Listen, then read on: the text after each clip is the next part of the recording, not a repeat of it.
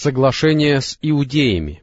После того, как пророк, салаллаху алейхи вассалям, переселился в Медину и убедился в прочности основ нового исламского общества, благодаря достижению идеологического, политического и социального единства в мусульманской среде, он посчитал нужным урегулировать свои отношения с немусульманами. В этом отношении его задача по большому счету состояла в обеспечении безопасности, мира, счастья и блага для всего человечества, а в ближайшей перспективе в том, чтобы добиться согласия между всеми людьми, населявшими район Медины. С этой целью пророк, салаллаху алейхи вассалям, установил великодушные законы, которых в те времена не знал мир, где господствовали крайние формы фанатизма. Как уже отмечалось ранее, Ближайшими немусульманскими соседями Медины являлись иудеи, которые хоть и питали вражду по отношению к мусульманам, но пока еще не оказывали никакого сопротивления и не вступали ни в какие конфликты. Посланник Аллаха, салаллаху алейхи вассалям, заключил с ними договор, по условиям которого они могли совершенно свободно исповедовать свою религию и пользоваться своим имуществом. При этом пророк, салаллаху алейхи вассалям, не имел намерений ни изгонять их, ни конфисковать то, что им принадлежало, ни враждовать с ними. Это соглашение являлось составной частью того договора, который мусульмане заключили друг с другом и который был приведен нами чуть выше. Ниже приводятся важнейшие пункты этого соглашения с иудеями. Итак, пункты соглашения с иудеями. Первый пункт иудеи племени Бану Ауф составляют одну общину с верующими. У иудеев своя религия, а у мусульман своя религия. Как их вольноотпущенникам, так и им самим гарантируется неприкосновенность. То же самое касается и тех иудеев, которые не относятся к Бану Ауф. Второй пункт. Иудеи несут свои расходы, а мусульмане свои. Третий пункт. Каждый из них должен оказывать помощь другому в случае военных действий против любого подписавшего этот договор. Четвертый пункт. Стороны должны поддерживать друг с другом добрые отношения и давать друг другу добрые советы. Отношения между ними будут основываться на благочестии, а все греховное исключается. Пятый пункт. Никто не будет нести ответственность за поступки своих союзников. Шестой пункт Притесняемому следует оказывать помощь. Седьмой пункт. Иудеи должны нести расходы наряду с верующими в течение всего периода военных действий. Восьмой пункт. Согласно условиям этого договора, для всех подписавших его Ясреб становится неприкосновенным городом. Девятый пункт. В случае возникновения между сторонами, заключившими этот договор, любых недоразумений и споров, которые могли бы повлечь за собой опасные последствия, следует обращаться к всемогущему и великому Аллаху и к Мухаммаду, посланнику Аллаха, салаллаху алейхи вассалям. Десятый пункт. Запрещается оказывать покровительство и помощь курайшитам. Одиннадцатый пункт. Стороны обязуются помогать друг другу в случае нападения на Ясреб, каждый из них обязуется защищать город со стороны своего поселения. Двенадцатый пункт. Эта грамота не может служить защитой для притеснителя или совершившего что-нибудь греховное. После заключения этого договора город с его окрестностями превратился в союзное государство со столицей в Медине, президентом которого, если можно так выразиться, стал посланник Аллаха, салаллаху алейхи вассалям. Решающее слово и власть в этом государстве принадлежали мусульманам. Медина же стала в истинном смысле этого слова столицей исламского мира. Впоследствии, с целью расширения зоны безопасности и мира и с учетом реально складывающихся условий, пророк, салаллаху алейхи вассалям, стал заключать подобные договоры и с другими племенами, о чем мы поговорим ниже. Кровопролитная борьба. Мы уже рассказывали о том, каким репрессиям и гонениям подвергали мусульман неверные мекканцы, и как они обращались с ними во время переселения, считая себя вправе забирать их имущество и нападать на них. Однако и после переселения мусульман они не только не отказались от своих заблуждений, но еще больше озлобились из-за того, что мусульмане ускользнули от них и нашли для себя безопасное пристанище в Медине. Они написали письмо Абдуллаху бин Убайю бин Салюлю, который в то время являлся многобожником, а до переселения был главой ансаров. Известно, что они объединялись вокруг него и были готовы сделать его своим правителем, что и произошло бы, если бы к ним не переселился посланник Аллаха, салаллаху алейхи вассалям, а они не уверовали бы в него. Итак, курайшиты написали ему и его товарищам-многобожникам письмо, где в резкой форме заявляли им следующее. «Вы укрыли нашего соплеменника, и мы клянемся Аллахом, что вы будете сражаться с ним или изгоните его. В противном же случае все мы двинемся на вас, чтобы сразиться с вами, перебить ваших бойцов и захватить ваших женщин. Как только Абдуллах бин Убай получил это послание, он принялся за исполнение приказов своих братьев-многобожников из Мекки. Кроме того, он и сам ненавидел пророка, саллаллаху алейхи вассалям, считая, что из-за него он лишился власти.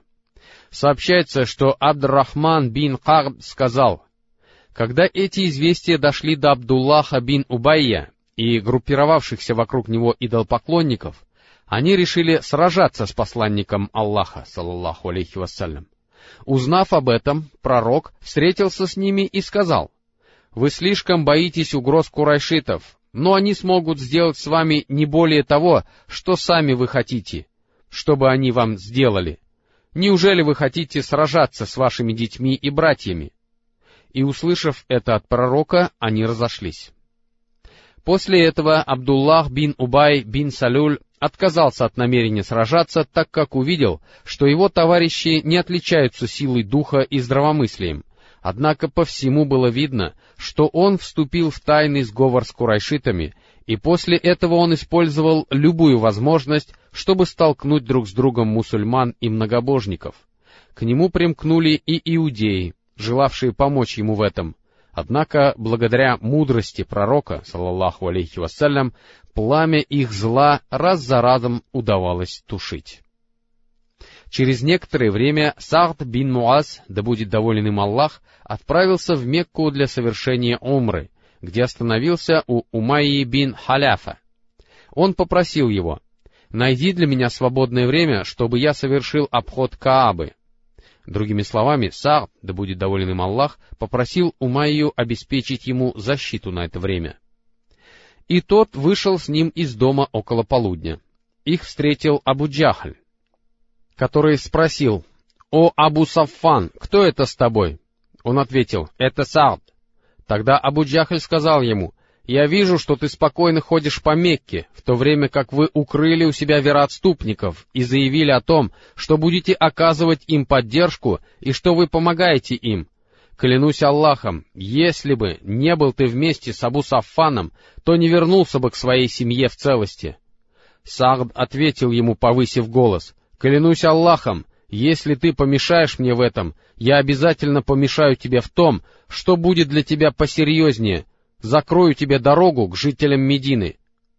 Иначе говоря, Сагд пригрозил Абу Джахлю, что перекроет мекканцам караванные пути, проходившие близ Медины.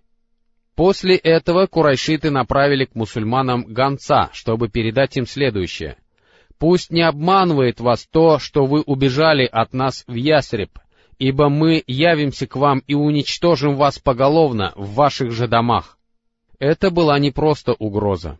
Посланнику Аллаха, салаллаху алейхи вассалям, было уже точно известно о кознях курайшитов и о том, что они были готовы на самое худшее, и поэтому по ночам он либо бодрствовал, либо спал под охраной своих сподвижников. В своем сахихе Муслим приводит хадис, в котором сообщается, что Айша, да будет доволен ею Аллах, сказала, «Однажды ночью, после приезда в Медину, Бодрствовавший посланник Аллаха, салаллаху алейхи вассалям, сказал, «О, если бы нашелся праведный человек из числа моих сподвижников, который охранял бы меня сегодня ночью». И в это время мы услышали звон оружия. Пророк, салаллаху алейхи вассалям, спросил, «Кто это?» Человек ответил, «Саад бин Абу Ваккас». Тогда посланник Аллаха, салаллаху алейхи вассалям, спросил его, «Что привело тебя сюда?» Он сказал, «Я испугался за посланника Аллаха и пришел, чтобы охранять его». И тогда посланник Аллаха, салаллаху алейхи вассалям, обратился к Аллаху с мольбой за него, а потом заснул. И такая охрана выставлялась не несколько ночей, но организовывалась постоянно. Сообщается, что Айша, да будет доволен ею Аллах, сказала, Посланника Аллаха, салаллаху алейхи вассалям, охраняли по ночам до тех пор, пока Аллах не неспослал аят, в котором было сказано «Аллах защитит тебя от людей». 67 аят суры Трапеза. После чего посланник Аллаха, салаллаху алейхи вассалям, высунул голову из своего укрытия и сказал, «О люди, покиньте меня, ибо под свою защиту меня взял всемогущий и великий Аллах». Однако опасность угрожала не только посланнику Аллаха, салаллаху алейхи вассалям, но и всем мусульманам в целом. Сообщается, что Убай бин Кагб, да будет доволен им Аллах, сказал, когда посланник Аллаха, салаллаху алейхи вассалям, и его сподвижники прибыли в Медину, а ансары предоставили им убежище, все арабы обратились против них, и мусульмане стали засыпать и просыпаться только с оружием. В этих опасных условиях, угрожавших самому существованию мусульман в Медине, когда стало ясно, что курайшиты не откажутся от своих заблуждений и своего вызывающего поведения, Аллах Всевышний не спаслал мусульманам разрешение сражаться, не вменив им этого в обязанность. Аллах Всевышний сказал, «Дозволено сражаться тем, на кого идут войной, ибо их притесняют и поистине Аллах в силах оказать им помощь. 39 аят суры Хадж. Этот аят был неспослан в числе целого ряда других аятов, указывавших мусульманам на то, что вышеупомянутое разрешение было дано с целью устранения ложного и выполнения установлений Аллаха, который сказал, «Аллах поможет тем, которые станут молиться, давать закят побуждать к одобряемому и удерживать от отвергаемого, если мы упрочим их положение на земле. 41 аят суры Хадж. Истиной, от которой никуда не деться, является то, что это разрешение было неспослано свыше уже в Медине, после переселения, а не в Мекке. Но когда именно это было сделано, мы сказать не можем. Разрешение было неспослано, однако в тех условиях, которые сложились исключительно ввиду возможного применения силы и вызывающих действий курайшитов. Мудрое решение для мусульман состояло в том, чтобы установить контроль над торговыми путями, ведущими из Мекки в Шам. Для осуществления этого посланник Аллаха, салаллаху алейхи вассалям, разработал два плана — Первый предполагал заключение договоров о союзе или ненападении с племенами, которые жили неподалеку от караванного пути курайшитов или обитали на землях, расположенных между этим путем и Мединой. Раньше мы уже упоминали о заключении пророком, салаллаху алейхи вассалям, договора с иудеями. Кроме того, еще до начала военных действий пророк, саллаллаху алейхи вассалям, заключил союз или договор о ненападении с племенем Джухайна, место обитания которого находилось в трех переходах от Медины. Договоры такого рода заключались и во время военных походов посланника Аллаха, о чем речь пойдет ниже. Согласно второму плану, в те районы, где пролегал этот путь, должны были постоянно направляться военные отряды. Для осуществления этих двух планов после неспослания свыше разрешения сражаться, мусульмане и в самом деле стали проявлять военную активность. Это выразилось в том, что они стали посылать из Медины отряды, в задачу которых входила разведка и ознакомление с путями, пролегавшими рядом с Мединой, и с теми путями, которые вели в Мекку, а также заключение договоров с племенами, жившими поблизости от этих путей. Цель этого состояла в демонстрации силы мусульман-многобожникам, иудеям Ясреба и кочевавшим вокруг города бедуинам. Курайшитов же необходимо было предупредить о возможных последствиях их безрассудства, чтобы они избавились от заблуждений, все еще владевших их умами. Кроме того, чтобы они склонились к миру и отказались от мыслей о нападении на мусульман в Медине. отвращении людей от пути Аллаха и преследованиях верующих в самой Мекке. А мусульмане получили свободу действий и смогли донести послание Аллаха до всех концов Аравии. Необходимо было обратить внимание курайшитов на то, что дело приняло серьезный оборот, угрожающий их экономическому положению. Ниже приводятся краткие сведения о деятельности этих военных отрядов. Отряд, выступивший из Медины на Сайф аль-Бахр в Рамадане первого года хиджры, март или апрель 623 года, посланник Аллаха, салаллаху алейхи вассалям, поставил во главе этого отряда из тридцати мухаджиров Хамзу бин Абд аль-Муталлиба, да будет доволен им Аллах, чтобы преградить путь возвращавшемуся из Шама торговому каравану курайшитов. С этим караваном шло триста человек, в том числе и Абу Джахаль бин Хишам. Они подошли к Сайф аль-Бахар со стороны Аль-Иса, встретились с ними и выстроились друг против друга, готовясь вступить в бой. Однако Маджи бин Амр аль-Джухайни, являвшийся союзником обеих сторон, вел переговоры, встречаясь то с одними, то с другими, пока ему не удалось удержать их от сражения. Знамя белого цвета, врученное Хамзе, да будет доволен им Аллах, стало первым знаменем в истории ислама, и его привязал к древку сам посланник Аллаха, салаллаху алейхи вассалям. А знаменосцем был Абу Марсад Каннас бин Хусайн аль-Ганави, да будет доволен им Аллах. Отряд, выступивший из Медины в сторону Вади Раби в месяце Шавваль первого года хиджры, в этот поход посланник Аллаха, салаллаху алейхи вассалям, направил Убайду бин Аль-Хариса бин Аль-Муталлиба, да будет доволен им Аллах, во главе шестидесяти всадников из числа мухаджиров. В Вади Раби он встретил караван Абу Суфьяна, с которым находилось двести человек. Они обстреляли друг друга из луков, но до боя дело не дошло. Во время этого похода к отряду присоединились двое людей, покинувших ряды мекканцев. Ими были Аль-Михдад бин Амр Аль-Бахрани и Отба бин Газван Аль-Мазини, да будет доволен Аллах ими обоими, которые являлись мусульманами и двинулись в путь вместе с караваном неверных, чтобы использовать эту возможность для соединения со своими единоверцами. Знамя Убайды, да будет доволен им Аллах, было также белого цвета, а знаменосцем являлся Мистах бин Усаса бин Аль-Муталлиб бин Абдманаф, да будет доволен им Аллах. Отряд, выступивший из Медины на Харар в месяце Зулькахда первого года хиджры, во главе этого отряда из двадцати всадников, который должен был остановить караван курайшитов, посланник Аллаха, салаллаху алейхи вассалям, поставил Сахда бин Абу Вакаса, да будет доволен им Аллах, велев ему не идти дальше Харрара. Они вышли из Медины пешком, скрываясь днем и передвигаясь ночами, и добрались до Харрара на утро пятого дня.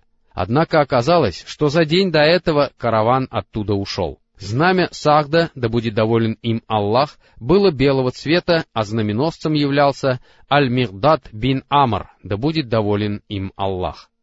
Поход на Аль-Абву или Уаддан, состоявшийся в месяце Сафар второго года хиджры. На этот раз во главе 70 воинов, в большинстве своем мухаджиров, из Медины выступил сам посланник Аллаха, саллаллаху алейхи вассалям, который оставил за себя в городе Сагда бин Обаду, да будет доволен им Аллах. Цель похода состояла в захвате каравана курайшитов, но, достигнув Ваддана, мусульмане так никого и не встретили.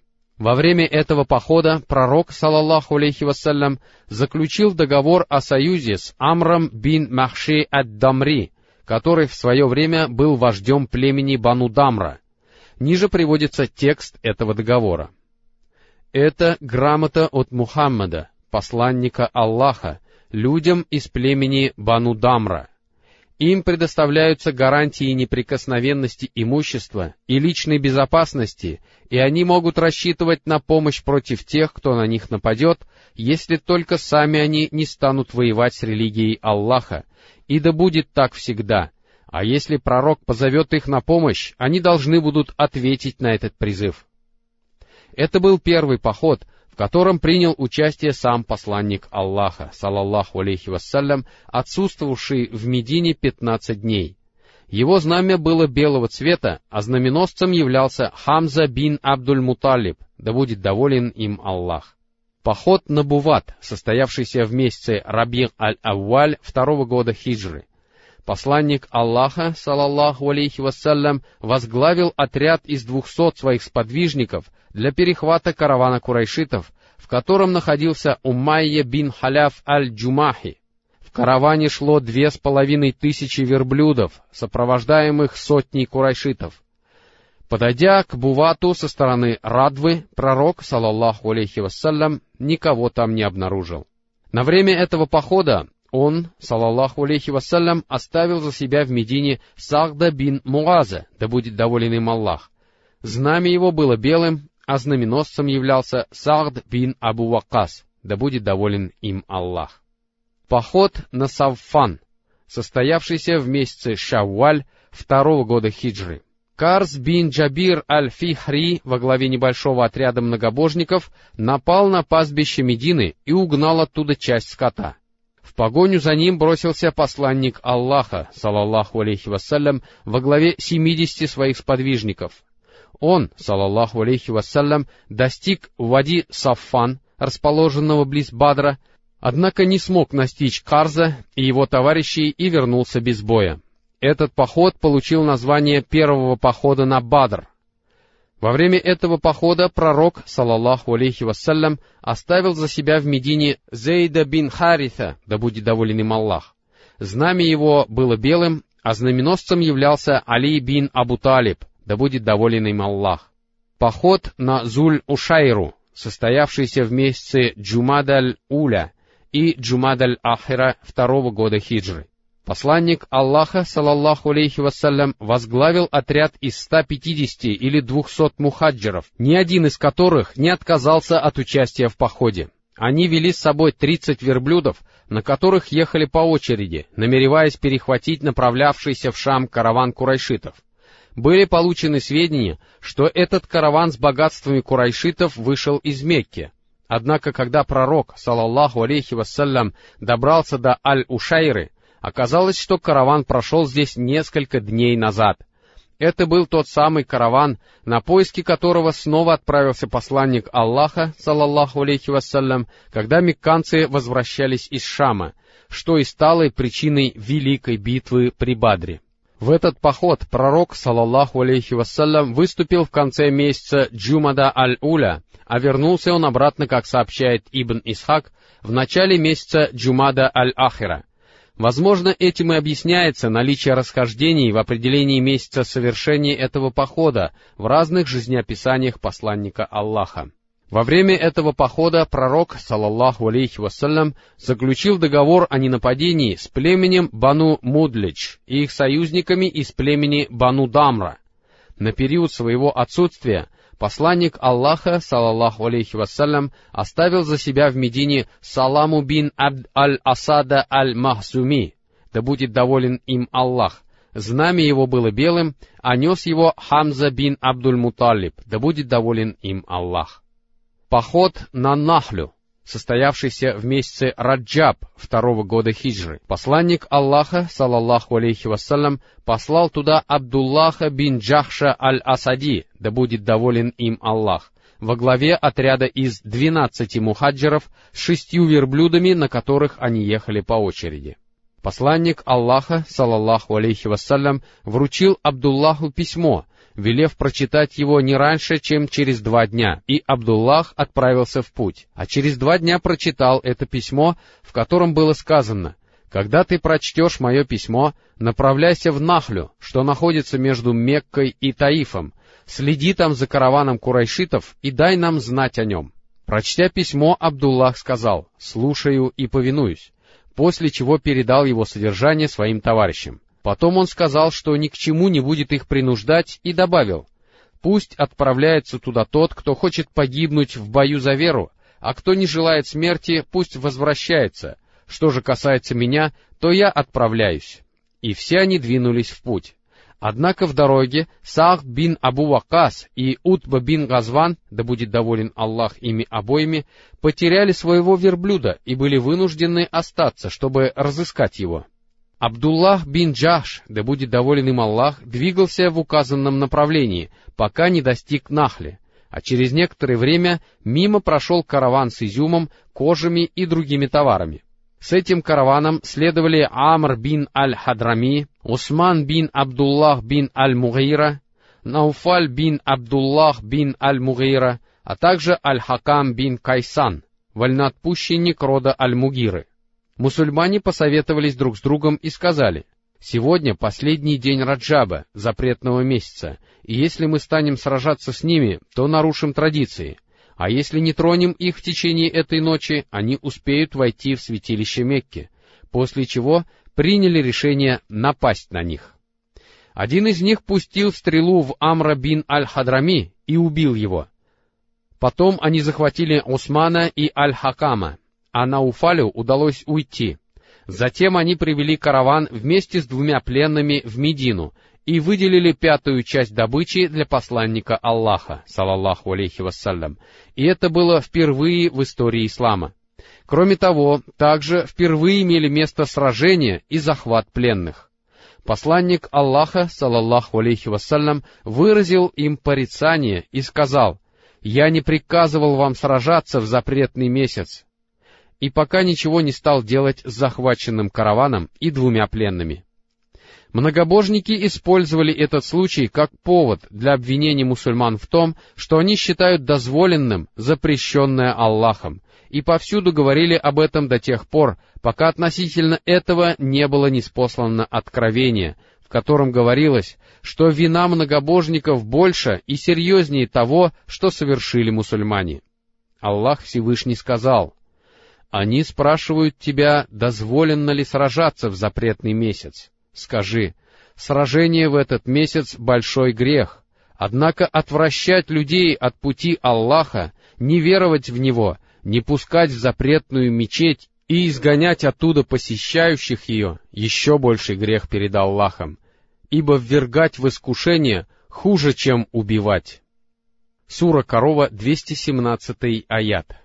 В этом откровении ясно говорилось о том, что обвинения, выдвинутые многобожниками против мусульманских бойцов, не имеют под собой никаких оснований, поскольку все запреты сначала были нарушены теми, кто развязал войну против ислама и стал преследовать людей, исповедовавших эту религию. Разве мусульмане не жили на территории святилища, когда было принято решение конфисковать их имущество и убить их пророка, салаллаху алейхи вассалям? Так почему же к святыням вдруг вернулась их святость, а их оскорбление стало позором и отвратительным поступком? Нет никаких сомнений в том, что в основе пропаганды, которую принялись вести многобожники, лежали бесстыдство и безнравственность.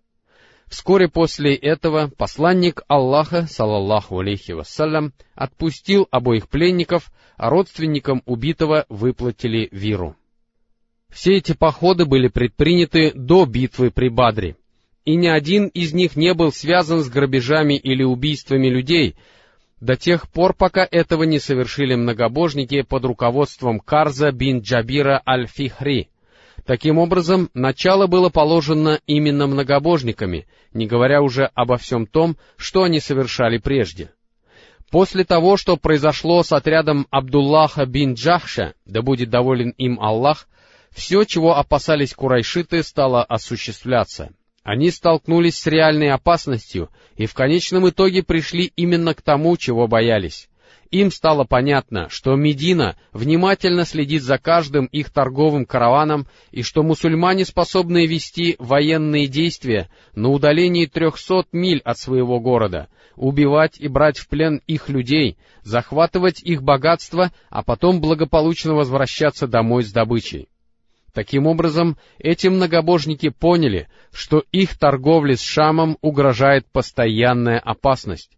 Но вместо того, чтобы отказаться от своих заблуждений и пойти на примирение, как сделали это племена Джухайна и Банудамра, они распалились злобой и ненавистью еще больше, а их предводители твердо решили осуществить свои прежние угрозы и уничтожить мусульман в их собственных домах. И это безрассудство привело их к поражению в битве при Бадре. Что же касается мусульман, то после похода отряда Абдуллаха бин Джахша, да будет доволен им Аллах, состоявшегося в месяце Шахбан второго года хиджры, Аллах обязал их сражаться, не спаслав об этом ниже следующие ясные аяты. «И сражайтесь на пути Аллаха с теми, кто сражается против вас, но не приступайте пределов дозволенного, ведь поистине Аллах не любит приступающих и убивайте их, где бы вы их ни встретили, и изгоните их оттуда, откуда они изгнали вас, ибо искушение хуже убийства, но не сражайтесь с ними у запретной мечети, пока они первыми не станут сражаться с вами в ней. А если они станут сражаться, то убивайте их. Таково воздаяние неверным. Если же они прекратят, то поистине Аллах прощающий, милосердный, Сражайтесь с ними, чтобы исчезло бедствие и стала религия исповедоваться ради Аллаха. А если они прекратят, да не будет вражды, кроме как по отношению к несправедливым. Сура Корова со 190 по 193 аяты.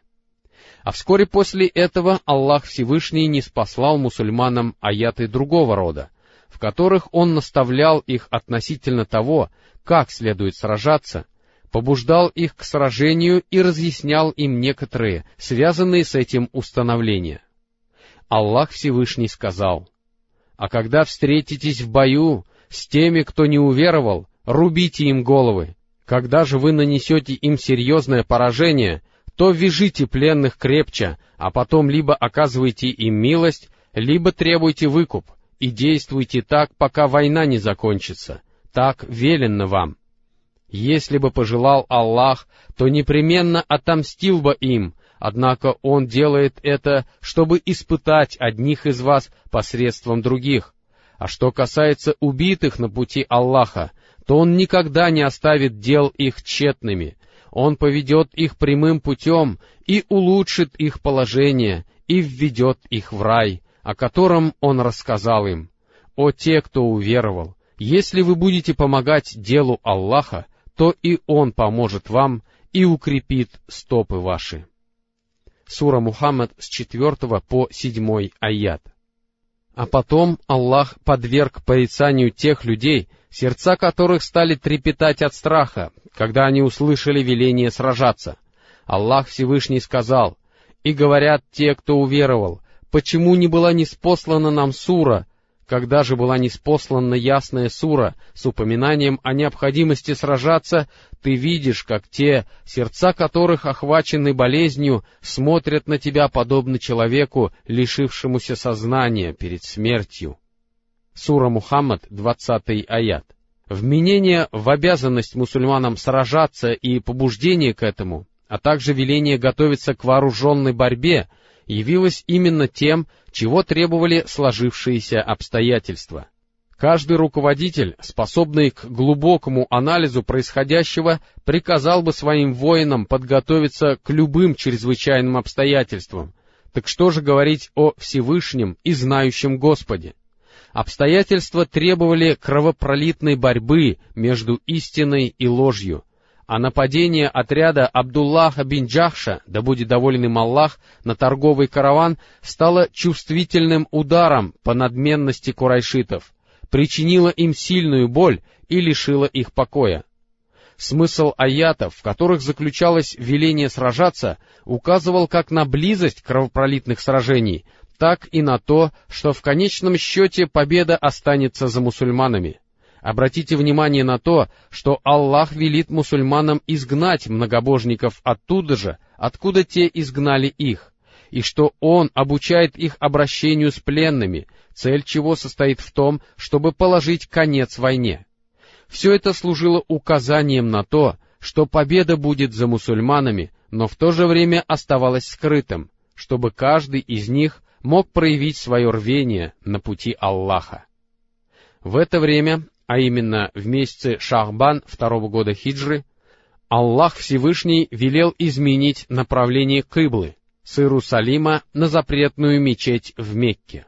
Польза этого заключалась в том, что слабые в вере лицемеры из числа иудеев, присоединившиеся к мусульманам для того, чтобы вносить сумятицу в их ряды, отделились от них и вернулись к тому, чем занимались прежде. Благодаря этому ряды мусульман очистились от многих вероломных людей и предателей.